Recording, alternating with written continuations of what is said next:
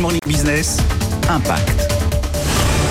Proposer des soins de beauté et de bien-être aux femmes en situation de précarité, c'est ce que propose Joséphine, un salon de beauté solidaire. Et on est aujourd'hui dans le 18e arrondissement de Paris, dans son salon parisien, avec sa directrice Lorraine François.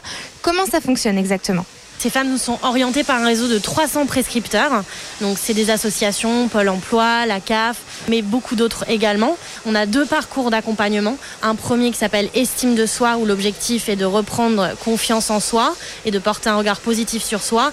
Et nous avons un deuxième programme qui s'appelle Estime Emploi, où là il y a une notion d'objectif qui est de retrouver un emploi ou euh, une formation. Il faut savoir que 90% euh, des femmes euh, à l'issue d'un parcours d'accompagnement disent avoir retrouvé confiance en elles. Il y a vraiment un avant et un après pour nos clientes. Un avant, elles arrivent chez Joséphine, euh, voilà, frappées par la précarité et dans l'oubli d'elles-mêmes, et elles repartent plus fortes. Elles ont retrouvé confiance en elles pour se réinsérer, soit professionnellement ou dans leurs projets personnels également.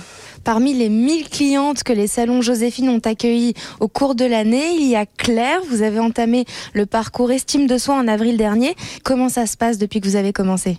Donc j'ai contacté le centre euh, d'information du droit des femmes et des familles parce que j'ai subi des violences euh, dans ma sphère privée et euh, avec cet accompagnement de groupe, on a eu un accueil à Joséphine pour nous aider dans retrouver notre estime de nous. C'est un bonheur de, de, voir les parcours de chacune qui réussit à retrouver euh, sa place. Joséphine vient tout juste de remporter un appel à projet du ministère du Travail. L'association souhaiterait doubler le nombre de clientes et ouvrir un nouveau salon dans les années à venir.